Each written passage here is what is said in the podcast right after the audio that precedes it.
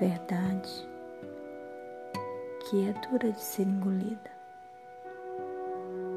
O Criador, Pai, Deus, não está nem aí para sua crença, pois Ele não necessita que você acredite nele. Ele simplesmente é. Deus, inclusive, não tem a menor obrigação de ser fiel. Nós é que devemos ser fiéis. Nós é que devemos buscar seguir a Jesus. E seguir a Jesus, meus caros, não é repetir versículos bíblicos.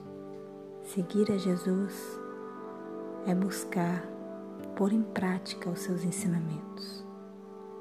O amar ao próximo como a si mesmo.